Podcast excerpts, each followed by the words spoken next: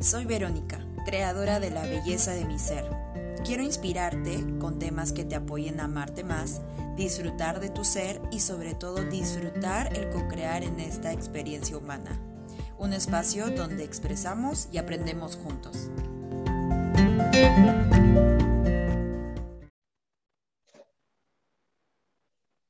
¿Qué tal? ¿Cómo están? Bienvenidos a este capítulo. Y el día de hoy tenemos una persona muy especial en este espacio y su nombre es Nicolai Salazar. Él es un gran amigo mío, eh, hermano espiritual, hermano de conciencia, coach holístico. Y el día de hoy vamos a estar hablando sobre el tema de las relaciones y qué, de qué manera nosotros podemos autoconocernos, transformarnos, evolucionar a través de las relaciones. Nico, bienvenido. Muchas gracias por estar aquí. Hola Verónica, ¿cómo estás? Buenas noches y pues bienvenidos también a, tu comunidad. Seguramente esto va a estar ahí para personas que quieran aprender sobre lo que son relaciones. No soy tan experto en esto, pero puedo tener experiencia para poder contar eh, acerca de mi vivencia en tipo de relaciones, ¿no? Así que pues yo feliz de estar nuevamente contigo conversando algún tema de este tipo, porque sé que eres una persona que siempre está este, autoconociéndose más, igual que yo, y creo que muchas personas de lo que hacemos este trabajo, de lo que es el despertar de la conciencia, vamos por ese proceso, ¿no? Así que Verónica, muchas gracias por la invitación. Sé que esta conversación estaba pendiente hace mucho y pues acá estoy para poder conversar profundamente.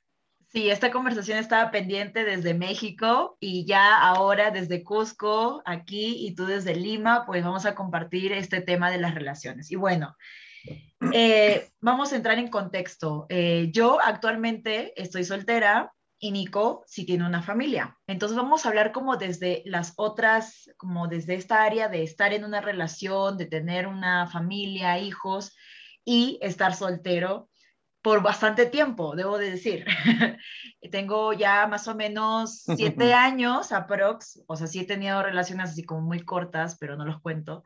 Entonces es como siete años aprox de, de estar soltera y he aprendido un montón de cosas en cuestión de las relaciones y Nico también ha sido pieza clave en este caminar, ¿no?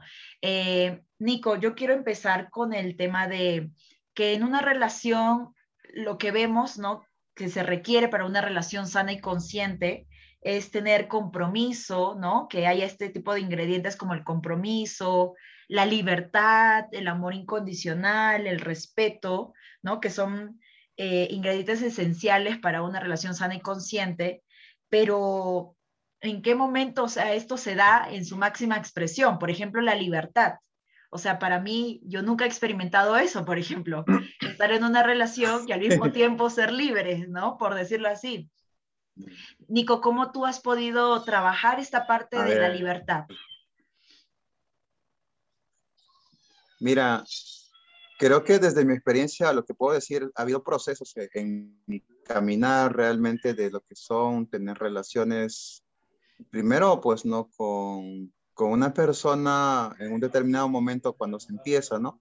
Porque yo realmente empecé eh, una primera relación cuando tenía prácticamente 21 años, más o menos. Y de ahí es como que pues tuve un tiempo de unos 5 años en el cual eh, tuve un hijo y por simplemente la inmadurez de repente en su momento, pues la relación se terminó, ¿no? Porque creí que de repente eh, así tenía que acabarse, ¿no? Y de hecho que, o sea, cuando ya tú tienes una relación con alguien, así como tú lo has dicho, se trata de compromiso. Creo que esa es una de las primeras palabras que hay que poner si tú quieres tener realmente una relación con alguien. Más que la confianza, más que la, la, otra parte, digamos, que todo el mundo pide, fidelidad, creo que es compromiso. Si tú te comprometes realmente en querer cuidar a una persona, en querer de repente compartir tu vida, ese ya tiene... Se cortó tu audio, Nico. Tú eres, tú eres ese alguien que ya está empezando a hacer las cosas de manera este, ya natural, o sea, porque eso es tu libertad. eres libre porque no te estás atándote realmente a nada, ¿no? Porque es el compromiso que tú asumes de que lo que pueda pasar en adelante es tu responsabilidad realmente con, con la otra parte, ¿no? Porque imagínate si yo tengo una relación nada más de que dependan de mí, o sea, sería egoísta, yo. Depender de mí es ser egoísta porque no me siento como que nadie tiene, que depender de mí, yo tampoco tengo que depender de alguien, ¿no? A veces eso es lo que confundimos, creo que en una relación, ¿no? Porque, mira, no se compromete conmigo, mira, este, no, no me hace caso, entonces el compromiso para mí tiene que ver primero con uno mismo, ¿no? O sea, realmente asumir esa responsabilidad de poder hacer ese algo con, ese, con esta persona que bueno, entre comillas, que tanto lo quieres, que tanto lo amas, tiene que partir justamente que tú eres libre de amar hasta el tiempo que te lo permita, ¿no?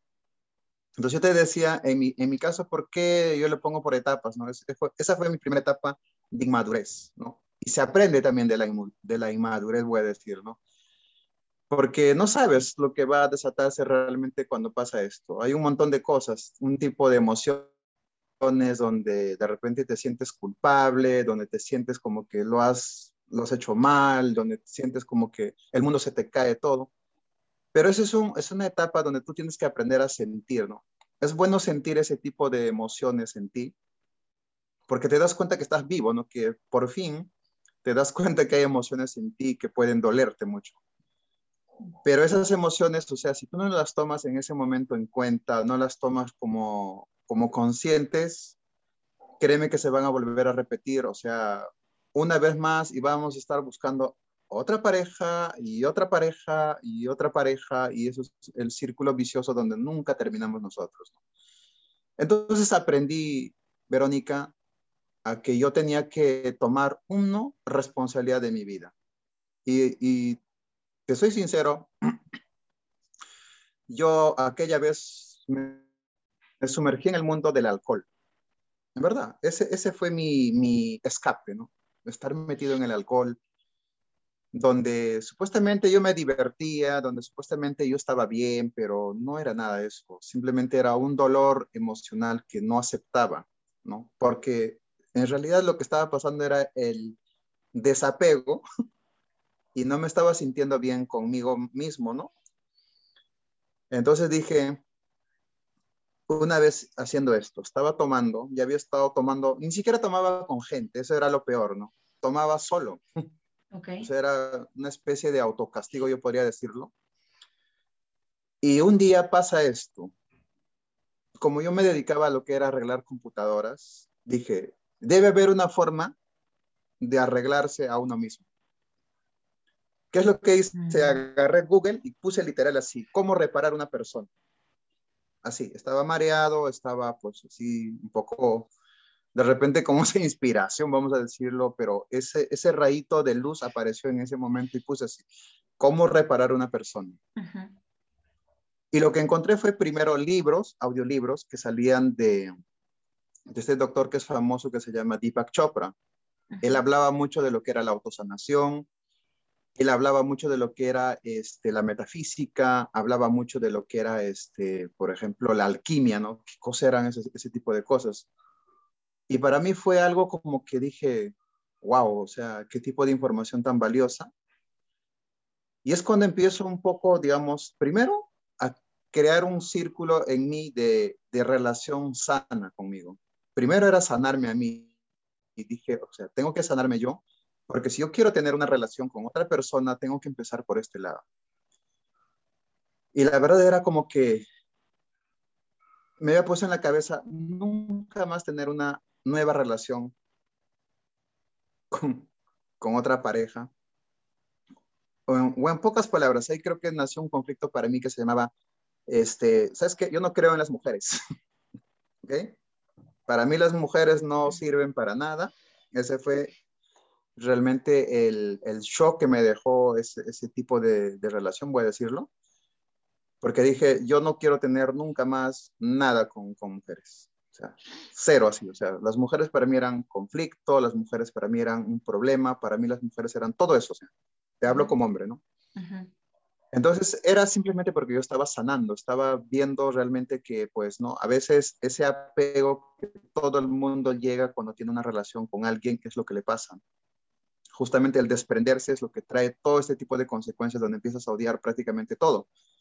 Pero en realidad al que, al que le estás odiando es a ti mismo, ¿no? Porque no te abres a nadie, no te abres a nada, entonces empieza una especie de calvario contigo mismo. Entonces ahí es donde justamente conozco pues a mi actual pareja, ¿no? Y de hecho tampoco no es que te diga que al principio fue wow, todo, ¿no? Era porque yo, imagínate, tenía una relación anterior y tenía un hijo y tenía que ahora tener una nueva relación con otra persona, era como que, ¿quién me va a aceptar a mí con un hijo? O sea, ese era otro problema. Es como decir, y escuchaba por ese tiempo que decían, no, hombre, papel quemado, hombre, no sé, ya no sirve. era así, o sea, el hombre era como, como alguien inservible. Entonces yo me sentía con ese miedo o de repente muy vulnerable de no conectar con ese tipo de relación. Y dije, ¿cómo empiezo a ver? Entonces fui aprendiendo de, de esta nueva mujer, dejé que fluyan las cosas como son. Lo que tenga que ser, que sea, lo que tenga que nacer, que nazca, lo que tenga que darse, que se dé. Nunca, o sea, le puse fechas, nunca le puse nada, o sea, simplemente dije que sea lo que tenga que ser, así, total libertad. ¿No tenías expectativas? No tenía expectativas, cero expectativas, o sea, no había como que este va a ser el super amor de mi vida, esto va a ser, no, no había nada de eso, simplemente era como que quiero ver, a ver, ¿qué es esta nueva oportunidad para mí de poder crear relaciones, no? Y de hecho fueron, como te digo, esos primeros años en empezar esta nueva relación como que, ¿cómo me va a ir? ¿No? ¿Cómo me va a ir? Pero con miedo, o sea, eso es la verdad. Es el miedo a veces que muchas veces nos apodera a todos y es donde tenemos miedo que nos dejen, nos abandonen o se vayan. Yo no sé qué, qué, pasa en cada persona, pero en mí pasaba realmente eso, ¿no? Entonces aprendí una cosa, ¿no? Que cuando tú más cuidas supuestamente algo, cuando tú supuestamente más, este, o sea, pues creo que querer en demasía, creo que eso no, no ayuda realmente a la pareja a florecer como tiene que ser, ¿no? Para mí es como una planta si una plantita tú le echas todos los días agua, lo vas a podrir, de verdad. Tienes que hacerte extrañar, tienes que hacerte, como se dice, un, rato, irte de, la zona donde tú estés. Anda a darte, o sea, los lujos con tus amigos, con tus amigas, sale un rato, o sea, pero sí sé tú siempre, ¿no? Para mí es eso. Porque a veces me dicen, ah, seguro te vas a ir a meter ya con otra chica, ah, seguro te vas a ir a meter ya con otra amiga. Entonces, si tú no tienes, pues, compromiso contigo y estás escapando, va a pasar eso, ¿no? Pero si no pasa realmente lo que te digo, que, que te vas simplemente porque no estás capturado, porque es la verdad para mí, no estás capturado, sino que estás en una relación, no es una cárcel, ojo, porque el otro, o sea, no es dueño tuyo y el otro tampoco es dueño tuyo, o sea, para mí es así, yo lo determiné de esa forma. Y es más, los primeros años de mi relación eran a A distancia. Y era como que, ah, su madre. Ajá. Y eran como que más todavía se, iba este tema de, ah, claro, amor de lejos, amor de pendejos, amor de lejos, los cuatro felices. O sea, literal era así, ¿no? Era literal así. Entonces decía, no, pues este, creo que esto no es, no es algo saludable para mí, ¿no? Porque yo creo que cada ser humano tiene un tiempo de diversión, Verónica, pero ese tiempo de diversión pasa a segundo plano cuando tú tomas conciencia de tu vida. ¿Qué es lo que quieres para ti? ¿Ok? Cuando tú ya sabes qué es lo que quieres para ti, yo creo que todo empieza a, ponerse en, en, forma a tu vida, ¿no? Aparece la persona que supuestamente siempre has querido para tu vida, porque eso es lo que me ha pasado a mí. Y empecé a tomar decisiones, ¿no? O sea, decisiones de querer crecer primero como pareja. Segundo, o sea, en, el trabajo. Tercero, o sea, en lo que es salud. Cuarto, en lo que es deportes. Quinto, en lo que tenga que venir.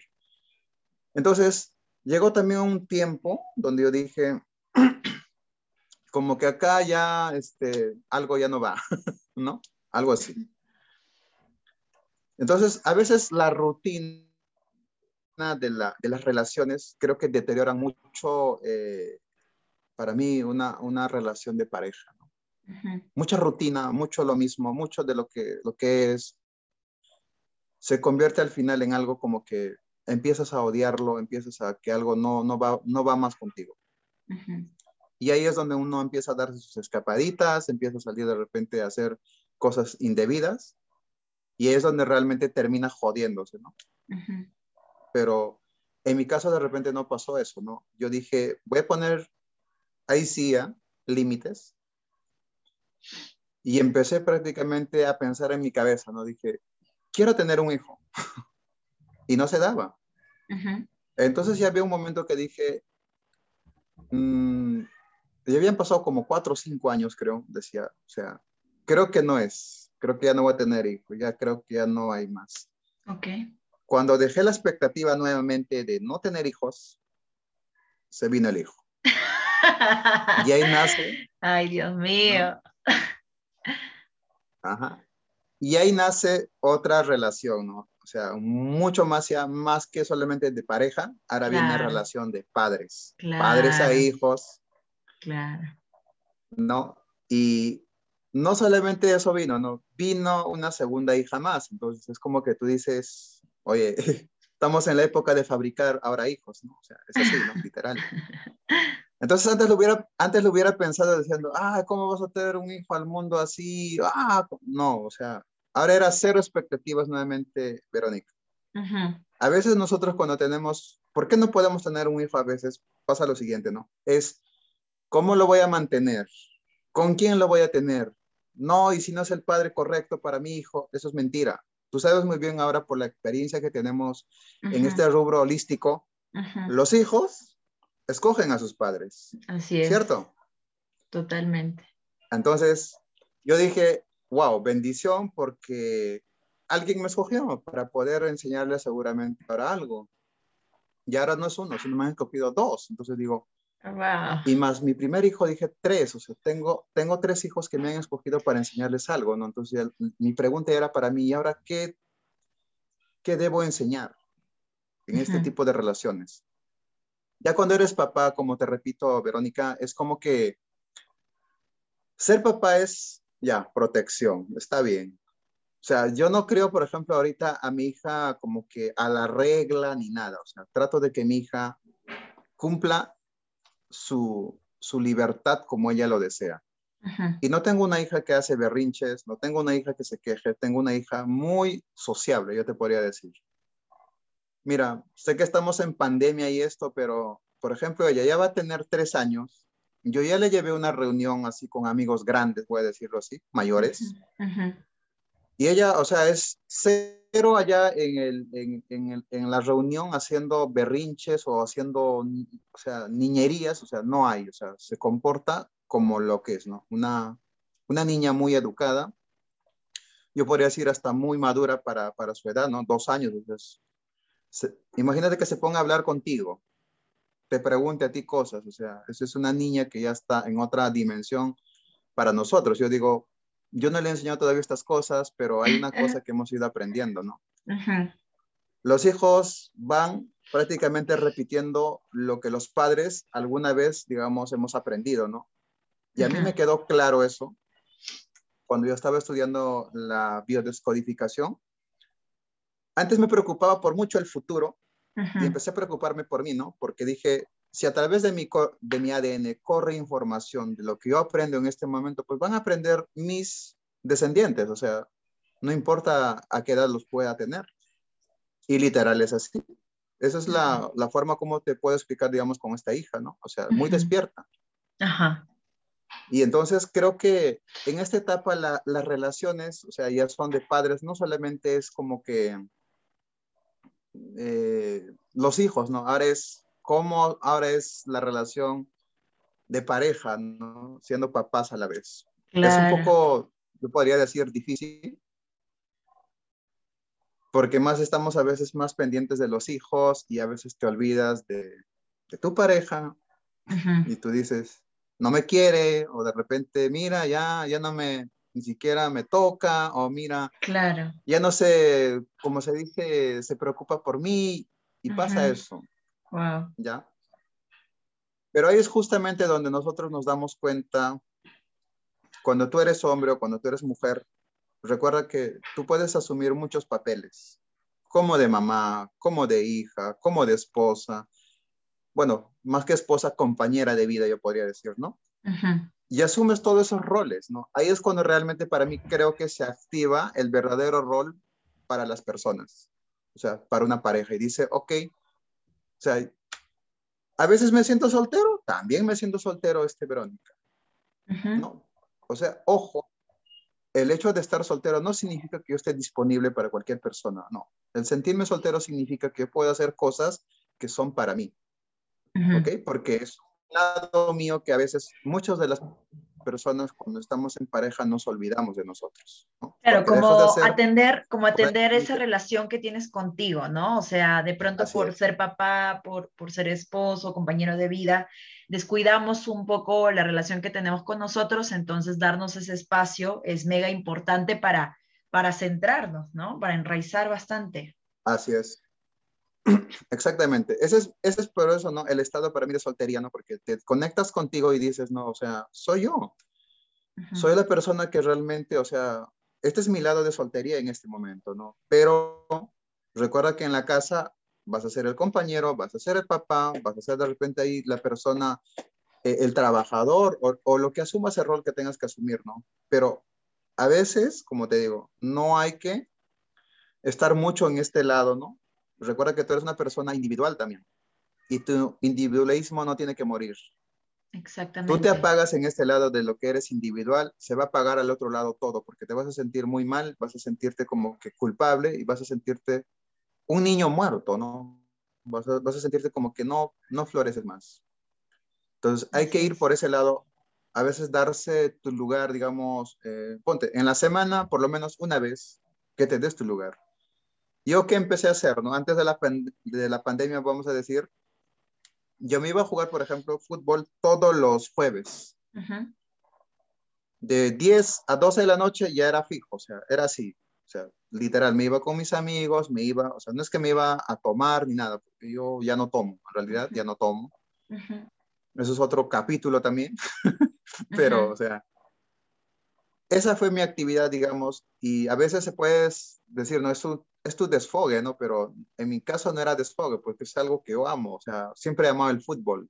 He querido ser un futbolista y podría decir soy un futbolista frustrado porque no llegué a ser profesionalmente, ¿no? Pero, o sea, sí, me gusta jugar mucho el fútbol, pero sí. Y entonces esa era una forma para mí de, de disfrutar realmente un deporte, ¿no? Obviamente también hay, había otro momento que era en las super mañanas, antes de las 6 de la mañana, tenía que ir a hacer a correr. deporte. Practicaba, practico el running, claro, voy a hacer running. Así que esos son mis espacios, o sea, sagrados para mí. ¿no? Y ojo, este espacio de lo que es el running también yo lo he practicado con mi pareja, ¿no? O sea, con mi pareja actual, porque ella, o sea, igual, o sea, ha estado yendo a mi ritmo porque también le encantaba, ¿no? Y decía, oye, vamos a meternos a los 10 kilómetros, vamos a meternos a los 21 kilómetros, vamos a corrernos la maratón.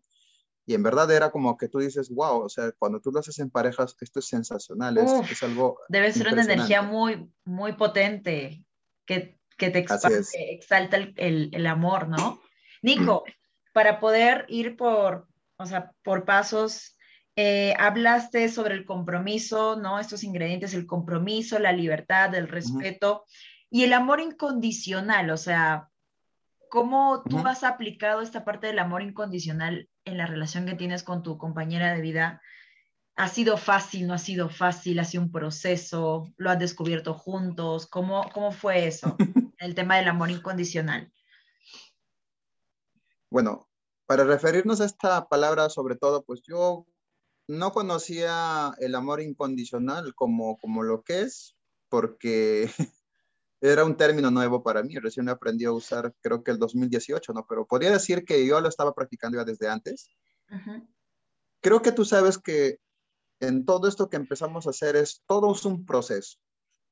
No es que esto venga como, o sea, un clic y ya, ya apareció todo. No, no es así. Esto es un proceso. En, real, en realidad, descubrirse, autodescubrirse, es un verdadero proceso. Y más si lo haces en pareja, ¿no? De hecho, cuando yo empecé a estar en este camino, digamos, de trabajar con herramientas holísticas, pues, voy a decirlo, ¿no? Mi pareja no es que no estaba de acuerdo, pero lo veía como que no, no sintonizaba realmente con las cosas que yo hacía, ¿no? Mientras de repente yo era el que, wow, que esto es amor, esto es chévere, y yo veía al otro lado como que era una molestia. Ok. Y decía, y ahora, se supone que sabes el amor incondicional, cómo funciona, ahora hay que ver cómo, cómo practicarlo, ¿no? Que en mi caso era, ok, me falta seguir trabajando un poco más de eso. Entonces, nuevamente, volvía a la etapa de conversar con ella, de decir ciertas cosas, pero igual, ¿no? Vuelves a caer en lo mismo, digamos, de, qué cosa es el amor incondicional. Para mí es lo que yo alguna vez lo resumí con una frase, ¿no? Da sin mirar a ese a quién, lo que sea. Dar algo sin mirar a quién, así, literal. Si tú das algo y estás esperando que el otro sea recíproco contigo, te devuelva lo mismo, creo que estás jodido. Eso no es el camino. Tú tienes que dar desde lo que eres tú, nada más. Ya si la otra persona, pues, se contagia de eso, se, se pone, digamos, en onda con eso, mejor, ¿no? Estás vibrando mucho mejor. Pero en una, en una relación, a veces eso es lo que cansa, ¿no? Uno dice, mira, yo le he dado todo, yo he hecho todo por ella, mira lo he hecho todo por, por él, y mira cómo me paga, dice. Entonces yo le digo a veces, ¿no? A veces puede pasar eso porque justamente tú eres el que hace todo, pues, ¿no? Entonces, si tú haces todo, ¿qué esperas del otro? Nada, no lo va a hacer nada. Yo creo que para mí el amor incondicional, ¿cómo lo he activado? Lo he activado justamente con paciencia. Para mí esa es la palabra, así, paciencia. Uf, total. Porque no es que ya, ya aprendí la técnica este año y en diciembre ya tiene que estar wow. O sea, y puedo decir después, si no está en, en wow, digo, ah, no está en mi vibración, es una tóxica, que se vaya. No, no he sido eso. Porque si hubiera sido eso, hubiera cometido los mismos errores con los demás, ¿no? Si hubiera tenido otra pareja más y otra pareja más. Porque le estoy poniendo un límite. Recuerda que las personas, como te dije al empezar esto, es un proceso. Esto es un proceso. Porque yo te voy a poner otro, otro, otro ejemplo. Yo cuando empecé a hacer deporte, Verónica, eh, mi objetivo era solamente bajar de peso. ¿Ya? Ese era mi objetivo. ¿Tú crees que yo he bajado de peso en cinco meses, seis meses, diez meses, un año? No. Dos años así. Dos años. Lo más sencillo era bajar de peso. ¿Sabes cuál era lo más tranca? Mantener. Mucha gente baja de peso muy rápido, pero no sabe mantener. Y yo lo he visto. Entonces, lo mismo, ese ejemplo te lo transmite en una relación. ¿no? Todo el mundo quiere trabajar su amor incondicional, pero ya no. O sea, todo quiere que sea florecimiento de la noche a la mañana, pero no. Ese es un proceso. Y ese proceso es hasta poder entender, yo digo, no, ¿tú le conoces a tu pareja? No. ¿Te conoces a ti? No, entonces, ¿cómo, ¿cómo puedes expandir el amor incondicional si no te conoces y tampoco conoces a tu pareja? Y a veces ese es el dilema, ¿no? Vamos a los talleres, nos enseñan ciertas cosas, queremos aplicarlas y no funciona. Y tú dices, ¿por qué no funciona si he trabajado mi niño, mi niño interior, he trabajado en mi herida tal y mi herida tal? Muy simple, no funciona porque justamente esta persona no ha llevado el taller, tu pareja no ha llevado el taller, no sabe qué cosas de sus términos y tú le puedes estar hablando esos términos como si ella, lo, ella o él lo supiera. Y eso es un error que se comete bastante, ¿no? Por eso yo te digo, para mí ha sido paciencia, o sea, literal así, la paciencia, tengo que practicar la paciencia. Yo pensé que tenía paciencia muy bien desarrollado ya, Verónica, pero no. Entendí que en esta, en esta área no tenía la suficiente paciencia todavía. Así que tuve, tuve que practicar nuevamente la paciencia más profundamente. Ojo que una persona no es un artefacto, no es un material, es una persona que también tiene emociones, también se molesta, también se alegra, también tiene miedo, también se siente triste y tienes que estar justamente en esa etapa de poder verlo y decirle, oye, yo también me siento triste y tú también te puedes sentir triste, porque no es que si yo digo, ay, te estás sintiéndote triste por tonterías, estoy desvalorizando realmente su tristeza y eso es algo erróneo. Claro. No tiene que pasar eso. No estás validando sus emociones. Exactamente. Y a veces eso es lo que normalmente pasa cuando nosotros este, empezamos a, a, tener justamente esto lo que llamamos amor incondicional, ¿no? Para mí el amor incondicional es eso, simplemente observar, enseñar, compartir y estar siempre, digamos, ahí para poder de repente, pues no, donde te necesite, por algo se llama pareja para que puedan equilibrarse ambos. Porque siempre va a haber uno de ellos va a estar arriba y el otro va a tener que equilibrarlo. O, en otro momento ya va a estar muy arriba y el otro va a tener que equilibrarlo. Es así. esa, es, la familia, esa es, digamos, la pareja, perdón. Y entonces, trabajar en mí, como te digo, Verónica, ha sido con esta palabra, paciencia, con la paciencia. Excelente. Ahora, aquel que no tenga paciencia, pues, ¿qué le puedo decir? Simplemente que aprenda a tener este don, porque yo creo que en una, como se dice, en una relación lo que más necesitamos, no, no necesitamos, creo que más debemos... Un, ingrediente importante, la paciencia. la paciencia. Nico. Porque ¿sabes por qué más te digo esto? Sí. ¿Sabes por qué más te digo para concluir una idea? Porque cuando tú tengas hijos, estos hijos van a demandar tu tiempo y se te puede irte la paciencia y no puedes hacer nada más. Por eso. Totalmente. Totalmente. Ay, Diosito. Mira, eh, hay algo que hablaste sobre las expectativas en una relación, ¿no? En una relación de amor, de, de pareja. Ajá. O sea, eh, de alguna u otra manera venimos de una educación, ¿no? Que ha sido inculcada por nuestros papás, por la cultura, por el entorno, y poder vivir, eh, estar en una relación con cero expectativas es algo nuevo. porque siento que antes no se hablaba de esa manera, ¿o no? Pero ahora lo que tú mencionaste al principio de, de esta plática es, Verónica, yo estuve cero expectativas. Nico, ¿cómo logras tener ese nivel de cero expectativas, o sea, como que lo que sea, lo que sea, lo que se dará, se da, y si no, no, o sea, pero tú estás bien contigo mismo, ¿no? Entonces, ¿cómo fue ese proceso de que se activó eso del cero expectativas? Bueno, creo que esto de cero expectativas justamente, te digo que aparece después de esta crisis existencial que yo pasé, ¿no? Porque creo que es importante para no llegar a una crisis existencial, o sea, tener primero experiencia, digamos, vamos a ponerlo si quieres teórica, en que una persona, o sea, no es como tú, para empezar, ¿no? Segundo, o sea, es una relación de varón y mujer, ¿no? Donde un varón piensa de una forma y una mujer piensa de otra forma. ¿Ok? Entonces, la expectativa a veces, yo te digo, en mi caso ha funcionado porque antes de repente ese era mi, ingrediente que decía, no, bueno, pues mira este romanticismo, mira esto que sea chévere y como que no ha funcionado, o sí ha funcionado, digamos, por, por ratos, entonces es como que no, no tiene que ser así, ¿no? Yo creo que justamente la expectativa es algo que deteriora las relaciones y sobre todo cualquier cosa que hagas en la vida, ¿no?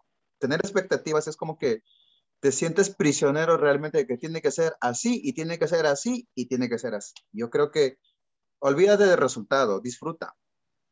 Para mí es así, literal, disfruta. En mi caso pasó eso, empecé a disfrutar realmente mi relación. Empecé realmente a, a vivir mi relación nada de esa parte conservadora, nada de esa parte como que yo soy así, tú tienes que ser así, ah, yo tengo que vestirme así, tú tienes que vestirte así, no, tenemos que ir a tal sitio y luego a tal sitio, no, o sea, lo, que se tenía que dar en ese momento era lo que se tenía que dar. Yo simplemente vivía, yo solamente estaba ahí, digamos, como quien dice, viviendo la experiencia de esa relación. No estaba prácticamente como que si me va a salir mal o si me va a engañar o si se va a ir con otro, o sea, no estaba con esas cosas, porque si estaría con esas cosas, creo que hubiera creado esa atmósfera para, para mi pareja, ¿no? Porque, Nico, de hecho, si tanto estoy pensando en que me va a engañar. Ajá, justamente yo creo que tú logras tener eso porque sí estabas conectando con, bastante con tu amor propio, ¿no? Porque no todas las personas logran ese nivel de cero expectativa, ¿no? O de pronto de que voy a fluir con la otra persona. Este, si se va a la reunión con sus amigos, o sea, ¿no? Y no pensar en nada, ¿no? Simplemente pues este, que se vaya, ¿no? Porque es su vida, pero personas que no tienen suficiente autoestima, no se aman a sí mismos lo suficiente, entonces vienen las dudas y sienten esta desvalorización y al final se proyecta allá afuera, ¿no? Entonces, el tema de tu amor propio fue muy importante en este proceso.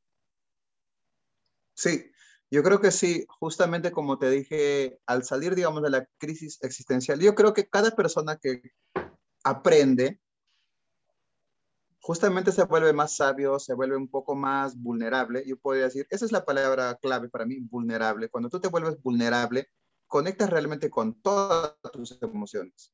Y creo que es una forma de descubrir realmente el amor propio, eso que tú has hablado.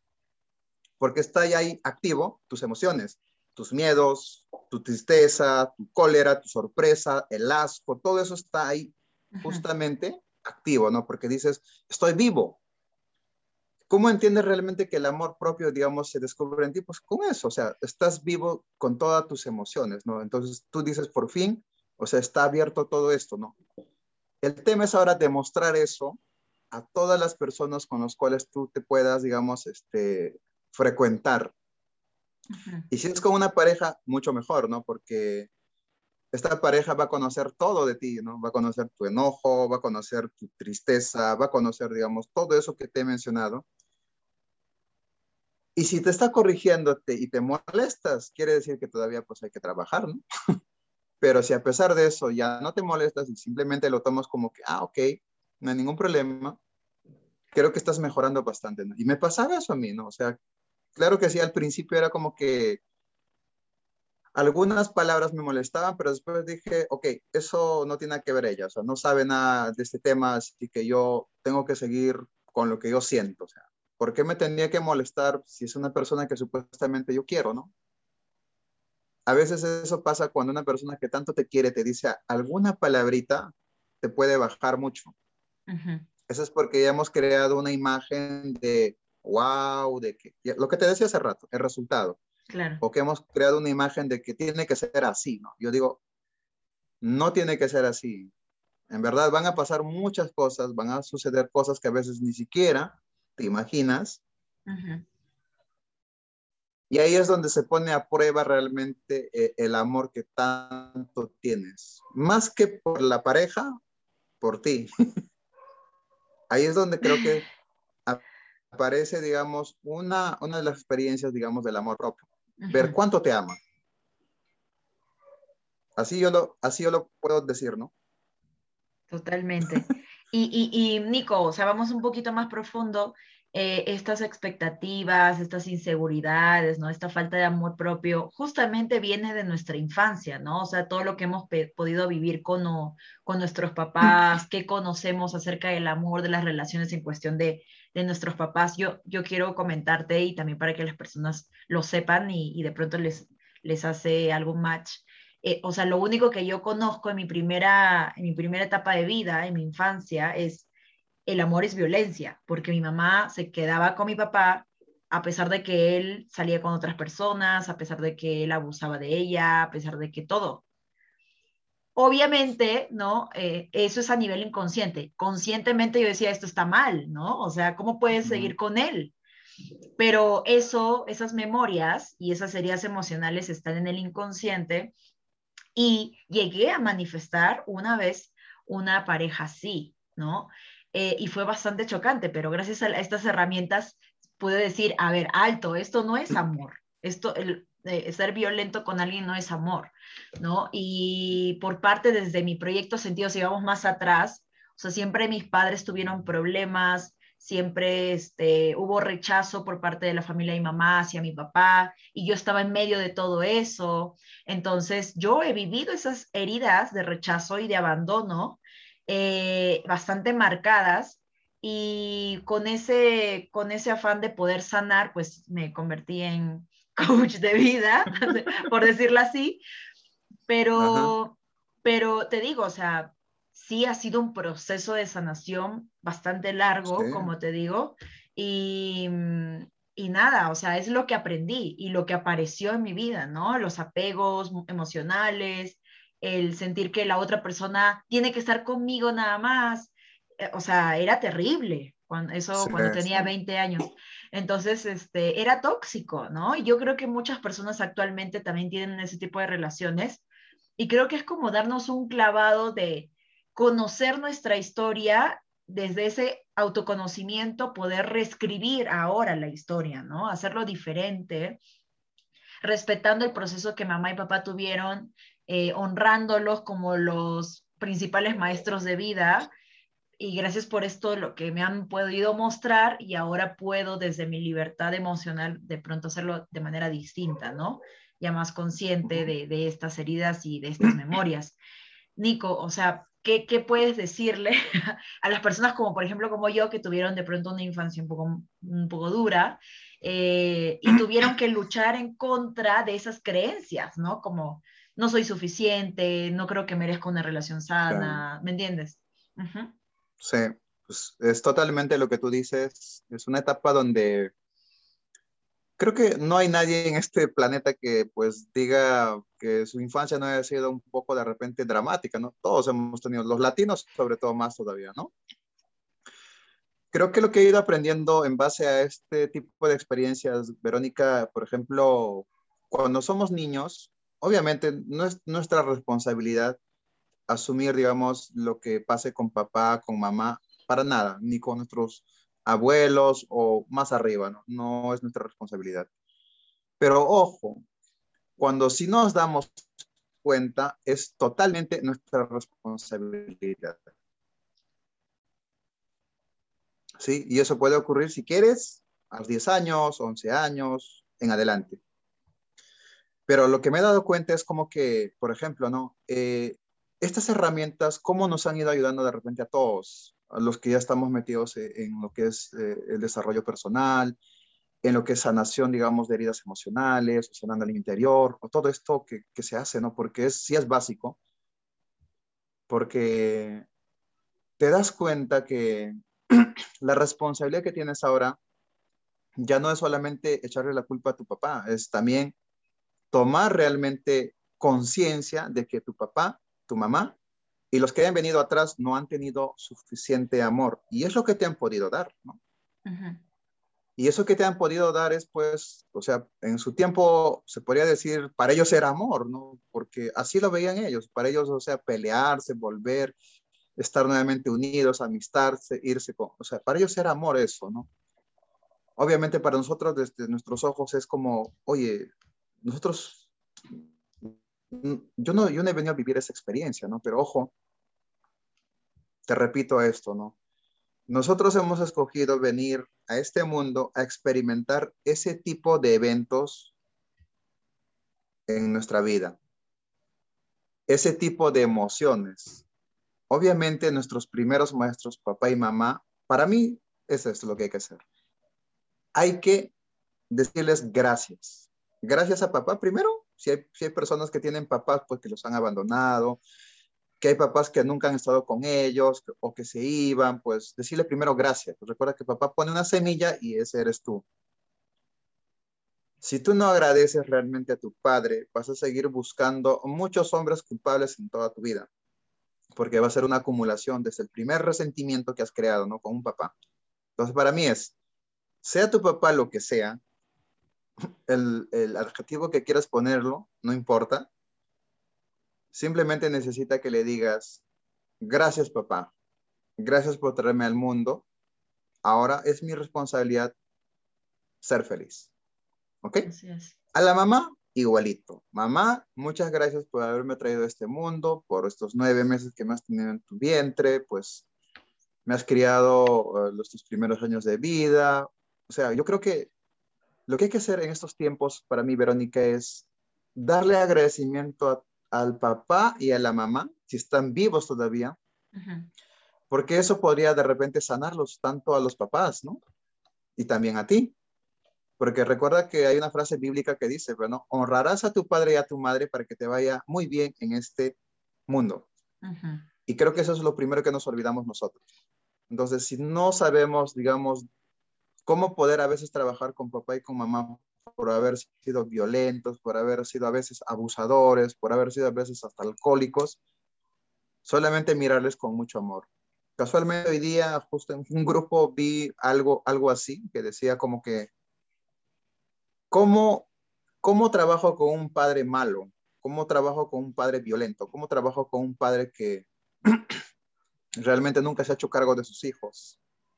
O sea, ¿qué es eso? O sea, yo tengo que ser responsable realmente de eso. Dice, no, tú tienes que ser responsable de ti, no de tu papá ni de tu mamá, porque si no te convertirías en, el, en la mamá, si eres mujer, de tu papá y de tu mamá. Y si eres varón, te conviertes justamente en el papá de tu mamá y de tu papá. Entonces, no estamos para asumir ese tipo de responsabilidades ya nosotros, estamos para asumir nuestra propia responsabilidad como, como seres humanos, como nosotros lo que ya somos, ¿no? Como hijos. O sea, para mí es tomar tu lugar. Papá, mamá, ahora hijo. Y simplemente decirle, papá, quiero una bendición y punto. No hay más. No te lo quiere dar, pues asume que te lo ha dado. Pero dile gracias. No, eso es lo único que tienes que hacer. Porque recuerda, mira, vamos a irnos un poquito a, hablar de la Biblia, ¿ya? Cuando llegó Jesús a este mundo, ¿acaso él nació en una clínica o él nació en un lugar súper bueno? No. Él nació prácticamente como lo han visto en un pesebre, ¿no? Eso es lo que nos cuenta en la historia. ¿A qué lleva, digamos, este, esta metáfora? No importa dónde nazcas, no importa, o sea, dónde, de dónde vengas, pero sí importa a dónde vayas. Pero eso empieza justamente desde que tú asumes tu propia responsabilidad con tu vida. Si tú dices, de ahora en adelante, yo me hago responsable de mi vida, créeme que estás haciéndole un favor a tus padres y también te estás haciéndote un favor a ti, porque vas a realmente hacer las cosas de una persona ya responsable. Y eso, o sea, Verónica, puede pasar casos que se puede despertar a los 10 años, 12 años, porque he visto casos donde los niños, por ejemplo, antes pues papá se iba todo el santo día y se quedaban al cuidado, digamos, de los hermanitos, ¿no? Y asumían roles de papás, asumían roles de, de, vamos a decir, de hermanos mayores, ¿no? Entonces, ahora es como que ellos se dan cuenta que eso es algo que los ha ayudado, los ha impulsado, digamos, a crecer, ¿no? No solamente como responsables, sino como cuando han empezado a hacer sus negocios. Sus negocios, o sea, asumen ahora como que cuando hay más trabajadores, pues tienen mayor responsabilidades, ¿no? Más producción, hay más dinero, hay más de todo esto, ¿no? Yo creo que esta palabra es muy clave, responsabilidad. Si empezamos a hablar desde la responsabilidad, creo que no hay víctimas ni victimarios, no hay padres malos, no hay padres, o sea, así, agresivos ni nada, ¿no? Ese es el mensaje que yo te, que te lo dejaría justamente para personas que de repente están viendo esta parte, ¿no? Y dicen, ¿no? Pero Nico, es que yo quiero trabajar esas heridas y cómo empiezo, por dónde empiezo. La pregunta sería, ¿qué es lo que quieres trabajar? O sea, ¿qué es lo que no te dio de repente tu papá? Porque eso es para mí eh, el fondo, ¿no? ¿Qué es lo que no te dio tu papá? Amor. Porque no tuvo, pues, te lo dio lo que tenía, ¿no? Pero ahora ya conoces esta palabra, ya conoces esta, este proceso, ¿a quién le tienes que dar ahora primero amor? Pues a ti. Ahora, si tú empiezas a vibrar en amor, si tú empiezas a vibrar en esta conexión, pues de, de alta vibración que lo llamamos, ¿qué crees que pueda pasar? Vas y abrazas a tu padre sin rencor, sin nada. Vas y le dices, papá, te quiero mucho. Y tu papá va a quedarse sorprendido y va a decir, ¿qué te ha pasado, hijita, a ti? Pues la verdad, esa es la forma realmente de volver nuevamente a ese centro que a veces nos hemos olvidado, ¿no? De repente la experiencia era más bien ahora, de repente tu papá necesitaba justamente ese amor y por eso tú lo escogiste, ¿no? No era lo contrario. Así lo dejaría. Claro. Listo, Nicolai, gracias de verdad por, por este espacio. Ha sido bastante hermoso lo que has podido compartir desde estos diferentes roles de pareja, de papá, de compañero, de la relación también que tienes contigo mismo. Entonces son varios roles y, y, de verdad que todo es perfecto. En este momento se tenía que dar la plática y no antes, y no después, sino ahora fue bastante random porque le dije, Nico, ¿tienes tiempo para hacer una entrevista? Y allá nos conectamos en 15 minutos y aquí estamos. Y acaba de aparecer esta información muy valiosa por parte de, de ti, por tu historia, Nico, y muchas gracias de verdad por estar aquí. Eh, Nico, no sé si viene de pronto em, algún tipo de, de taller que estés dando, algo que quieras decir para poder terminar. Bueno, primero, pues Tú sabes que las cosas siempre ocurren así, Verónica. A veces yo ya te lo dije, ¿no? No planeo nada, es así. Soy cero expectativa en la vida. Lo que se dé, se da y lo que pueda dar, pues lo doy, ¿no?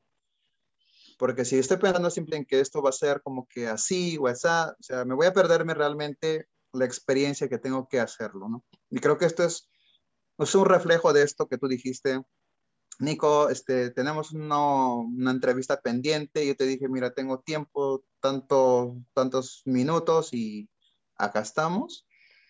Y justamente es la idea, ¿no? De fluir realmente con la información que podamos tener, de fluir realmente con el conocimiento que podamos tener, ¿no? Tú estás en este camino, nos hemos conocido ya el 2018, entonces creo que lo estás haciendo muy bien y más bien agradecerte por el espacio que, que has abierto para poder de repente, pues, transmitir estos conocimientos o esta plática para las personas que les pueda sumar en su vida, ¿no? Porque de hecho, la vida para mí es un proceso y el proceso, o sea, no sabes cuándo va a acabar. Para mí se acaba cuando te vas de este mundo, así de simple, porque incluso con tu muerte puedes dejar algún mensaje a alguien, ¿no? Porque esa es la verdad. Entonces, creo que simplemente agradecerte nuevamente por, por el espacio, Verónica. Espero que haya otro más. Sí, de todas maneras. y pues talleres, no, no estoy haciendo muchos talleres. Este sábado, por ejemplo, 23, sí voy a hacer un taller de este, siembra para las personas que quieran, que se apunten ahí en mi página Nicolai Salazar. Excelente. O que me escriban, pues, ¿no? Ahí tienen mi, mi número, si no, 994-575513. Excelente. Ese es un taller siembra justamente para que las personas puedan este, sanar la herida de desvalorización. A veces estamos con este tema de, ah, me merezco esto, me merezco aquello, y cuando tú le dices acción a ver en esta parte, pues mm, no, no, se no esa responsabilidad, ¿no? Mm. Entonces, se bloquean. Entonces, para estas personas, más que nada, vamos a trabajar justamente con dos heridas emocionales que son parte, digamos, de esta desvalorización, ¿no? Es la herida, uno, de la humillación y otro que es la herida de la injusticia, ¿no? Porque está muy relacionado justamente esas dos heridas para estas personas, ¿por qué a veces se desvalorizan tanto, ¿no? O por qué a veces son demasiado de repente, este, vamos a decirlo, masoquistas con, con, con lo que hacen. Entonces, para estas personas que requieran, obviamente creo que es para el público en general, este, Verónica, pero por esta vez, solo 15 personas nada más van a estar, bueno, pues mentoreadas realmente con, con, este tipo de información. No va a haber más personas, solo 15, así que los que puedan anotarse sería excelente. Excelente. Entonces, que te escriban a tus redes sociales en Facebook, en Instagram, ¿sí? Muchas gracias, Nico, por, por este espacio.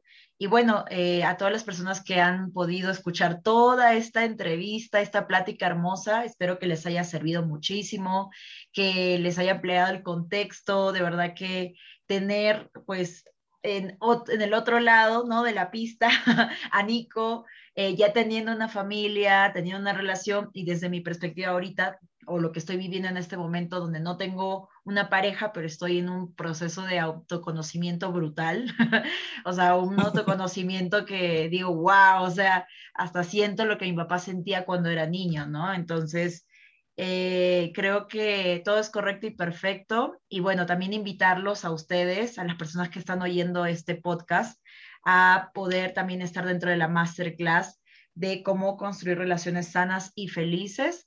eh, con tu pareja, con tu familia y amistades la próxima semana. Así que va a ser finales de octubre.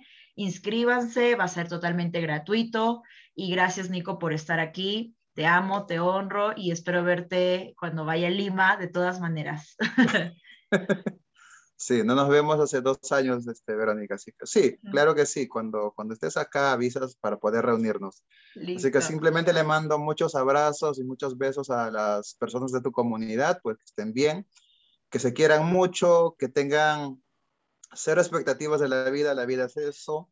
Ya nos, ya saben esto que nos sorprendió con una pandemia, ¿no? Tenías planificado todo y la vida te lo cambió así en un par de minutos, vamos a decir todo. Entonces, cero expectativas para mí en la vida. No hay que tener expectativas. Disfruten, vivan. Y eso es para mí lo que yo puedo dejar como mensaje. Qué lindo, ahí ya tienes tus semillitas de oro. Ahí, Nico, muchas gracias por compartirte. Y nada, te veo pronto. Nos vemos. Gracias. Chao, chao.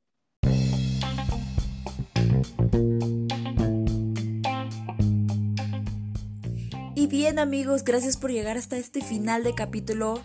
Si te resonó esta información, puedes compartirlo con alguien que sientas que le puede servir.